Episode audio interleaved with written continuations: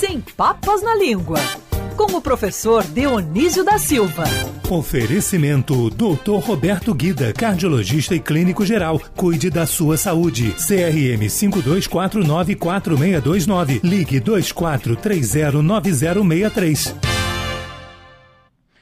Grande professor Dionísio da Silva, bom dia. Bom dia, meu querido Rodolfo Schneider. E antes de começar a coluna, um abraço a você e toda a força às palavras que você disse. Amanhã é dia do professor e eu quero defender a conversa clara. É a conversa clara que garante o trato justo. As críticas são muito pertinentes. Espero que quem ouviu faça uma reflexão, porque é necessário retomar as aulas. É.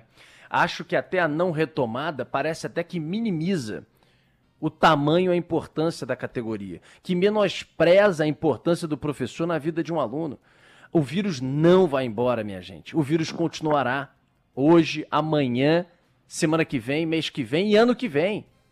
A imunização já chegou e completa para a classe. Não tem outra forma. Temos que voltar. O privado já voltou, vários estados já voltaram. Vocês, professores, são fundamentais na, na, na vida dos alunos.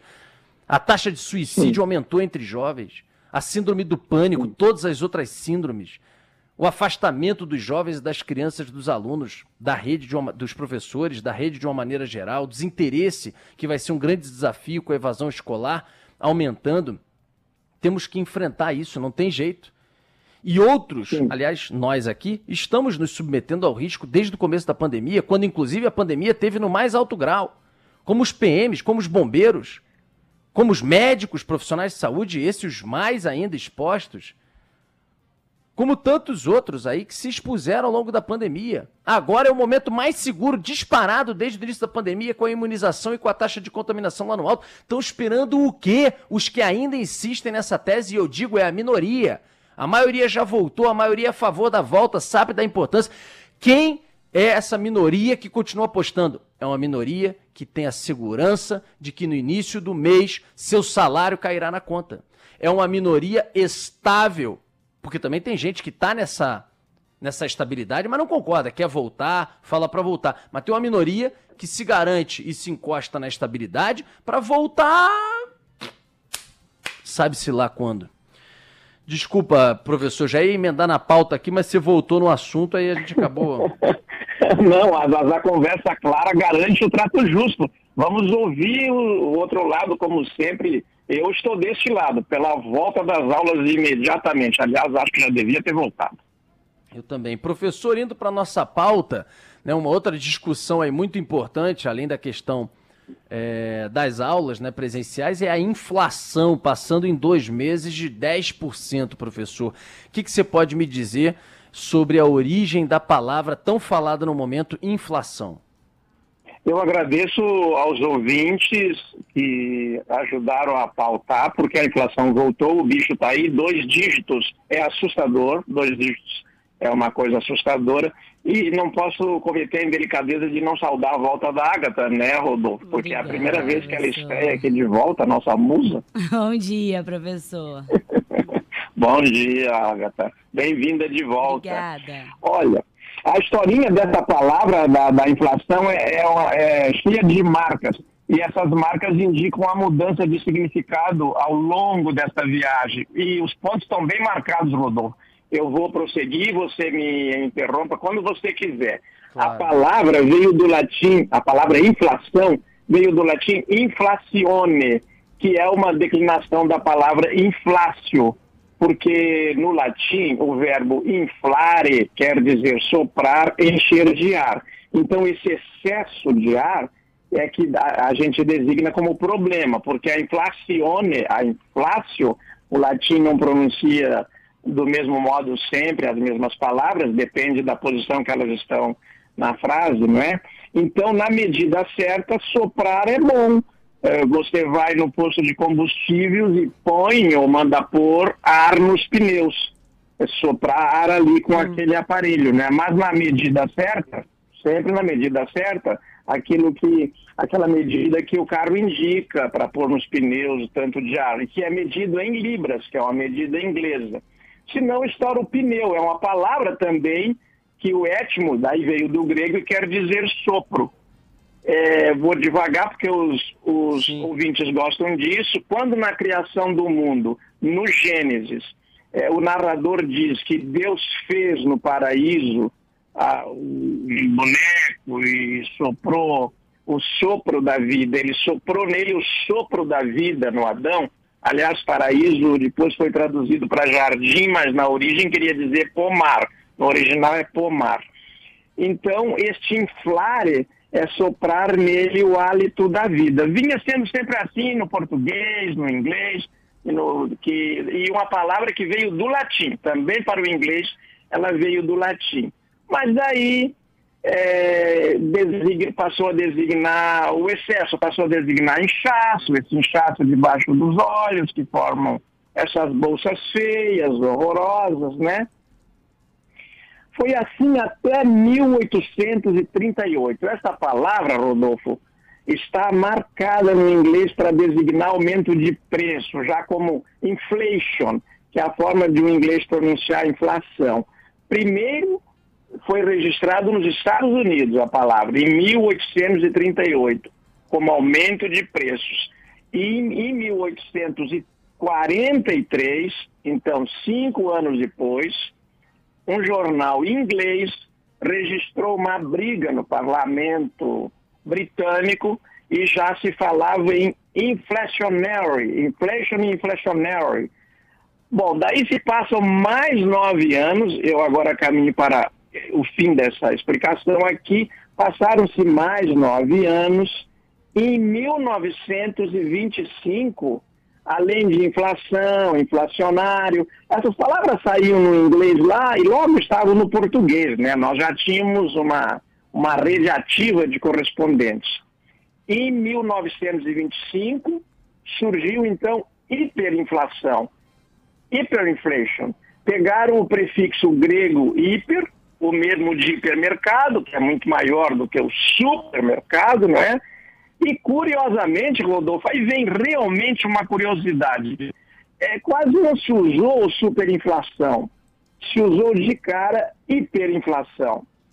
E também em 65, em 1900, aliás, 40 anos depois de 1925, que tinha surgido hiperinflação, um jornal inglês registrou no dia 18 de novembro de 1965 é muito importante ter uma hemeroteca para pesquisar periódicos. No dia 18 de novembro de 1965, surgiu uma palavra muito pior, né, que designava uma realidade muito pior que a inflação e que a hiperinflação, que foi a estagflação, que mistura a inflação com a deflação, quer dizer, os preços sobem, o dinheiro não vale nada e a coisa e, e, a coisa não, não, não, a inflação não, não ajudou a crescer, ao contrário, veio a estagflação. Então eles chamaram isso de estagflação. Foi assim, Caramba, assim, professor, que viagem. Saímos do latim inflacione e com tanta viagem assim até os tempos modernos, chegamos a a todo esse contexto trazido pelo professor Dionísio da Silva. Quem está prestando atenção nessa nossa conversa já está na área, é o Felipe Moura Brasil. Bom dia, Felipe. Salve, salve, Rodolfo Schneider, professor, equipe e ouvinte da Band News FM. Estarei com vocês aqui até o meio-dia. É sempre prazer ouvir as histórias do professor, a gente aprende muito. E, obviamente, a questão da inflação está aí aterrorizando nós brasileiros nesse momento. Eu estava lendo aqui, inclusive, é uma pesquisa, a gente vai falar um pouco a respeito desse assunto mostrando que acho que o professor caiu, Agatha. Caiu, vou prender. Enquanto ele, é, é, enquanto a Agatha refaz aí a conexão com o professor, estava vendo aqui uma pesquisa que em todo o país a cesta que tem entre outros batata, café, frango, carne, cebola, refrigerante, tomate, sabonete, ovo, custa em média cerca de 675 reais, que no ano passado Caramba. bastava 471 reais. Então teve um aumento significativo aí. O consumo nos lares brasileiros é, caiu entre agosto e julho desse ano. Então está caindo aí o consumo das famílias no Brasil em razão é, desse aumento dos preços. Chegou aí a 22,23% entre agosto do ano passado e agosto desse ano. Então, de fato, um problema para as pessoas fazerem suas compras no supermercado, Rodolfo. É, tá, tá tudo mais caro, tá tudo mais difícil, a inflação estourando, né?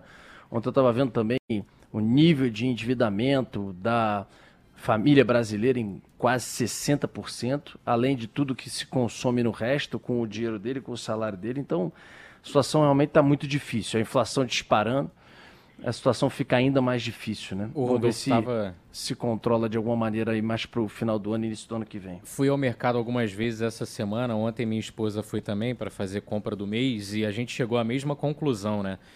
Quando aparece alguém com dois carrinhos no mercado, né? Dois carrinhos de compra, as pessoas até olham de lado assim, pô, quem é esse cara que tá com dois carrinhos aqui? E você vê às vezes as pessoas com o olhar vazio, paradas nos corredores, olhando para os produtos, e você vê o semblante de desespero, cara, de quem sabe que tá ali com tudo que tem para comprar, mas que ao chegar em casa não vai ter o que é suficiente para sobreviver. Tá uma situação assim realmente é, inexplicável. O, o que as pessoas estão sentindo, o, a- o que elas transmitem ali de sentimento dentro do mercado é, é pavoroso, cara. É bem, bem complicado. Ontem mesmo, voltando para casa depois das compras, a geladeira parecia que que tava do mesmo jeito do que antes de eu ter ido no mercado. É, e aí, o nosso Rodolfo? tem- professor voltou? Voltou. Ah, voltou, então vai lá. Professor, até pelo horário aí, eu queria que você explicasse, saindo de infração, Felipe Moura Brasil já está na área, não toma nenhuma infração, professor, como infração de multa ou que for infração no trânsito. Qual é a origem da palavra infração? A palavra infração também veio do latim, Rodolfo, e só que eu me lembro de um vice-presidente da República que, que pronunciava inflação, ele pronunciava sempre infração. Então ele dizia outra coisa, né? Infração veio do latim também, infractione, e quer dizer é, quebrar, né? e passou a indicar enfraquecimento ou quebra. E se consolidou no português como como transgressão de uma lei ou de uma norma. Ah, se você tirar o L e botar o R, todo outro processo ali para a inflação é o mesmo. Então podemos ir direto para a nossa expressão, porque essa é, é isso aí. Tá certo, professor. Te agradeço pela participação, professor Dionísio. Até quinta-feira que vem. Um abraço para você. Não fazemos o pagar, pagar é, tristezas, não pago perdão. Ué, eu não recebi esse, Agatha. Além das duas palavras, tinha uma expressão. Então, qual é a expressão, ô, ô, Agatha, que a gente está separada para hoje? Promessa é dívida. Ah, é promessa é dívida, professor. Essa é boa. Então, ainda mais por uma expressão como essa, quem se prometeu tem que pagar, professor. Vai. Não, e o, e o ministro da Economia, que antes se chamava Ministério da Fazenda, também prometeu e não está pagando, porque a inflação estourou, né? Então achei que fosse muito pertinente trazer a frase. Olha, Rodolfo, começou em território sagrado, pagar e, e crédito, inclusive o cartão de crédito, o próprio crédito, não é uma questão de fé. Começou em território sagrado, você acredita nessas coisas. E o dinheiro era ligado ao templo, as moedas na antiga Roma, inclusive moeda se chama assim, do latim moneta, porque eram cunhadas no templo da deusa Moneta, não é? É, então, ali é que, que, que se que formou essa palavra. Mas então, começou na, em território sagrado e no Brasil ela teve um percurso muito curioso a expressão, é, porque se pagava aos santos, se dava a, a expressão se consolidou mais nas promessas feitas aos santos. Você prometia fazer alguma coisa ao santo, Padre Cícero exigia muito isso, por exemplo, que se pagassem as dívidas aos santos, e aqui termino com uma coisa curiosíssima, Rodolfo. O pobre sempre se explica quando atrasa uma conta. É uma coisa impressionante. Eu estava lendo uma biografia de um grande empresário brasileiro que oferecia créditos na sua, na sua rede de lojas para pobres com o nome sujo na, na, na praça, não podiam, não, não, não tinham podido pagar as outras contas, e ele dizia assim, não, se você pagar direitinho aqui na minha loja, você sempre terá o crédito. E quando atrasava, a pessoa ia lá se explicar, olha, eu não paguei essa semana, mas eu pago a semana que vem, no outro mês, e ele falava que isso era importantíssimo para o devedor. Explicar por que não está pagando, e não simplesmente esquecer. E a expressão se consolidou, o que, que se fazia nessa... O que que Padre Cícero fazia com os fiéis? É, os, os fiéis ficavam tão comovidos com aquilo que eles escreviam cartas aos santos explicando que não tinham podido pagar aquela conta, mas pagariam. Então o costume é mais antigo ainda. Pagariam aquela promessa futuramente. E se consolidou a expressão. Promessa é uma dívida. Promessa é dívida. Era isso. Genial, genial, professor querido. Obrigado pela tua explicação mais uma vez, pela tua sabedoria aqui na Band News FM e até semana que vem. Até semana que vem. Um abraço a todos vocês. Muito obrigado.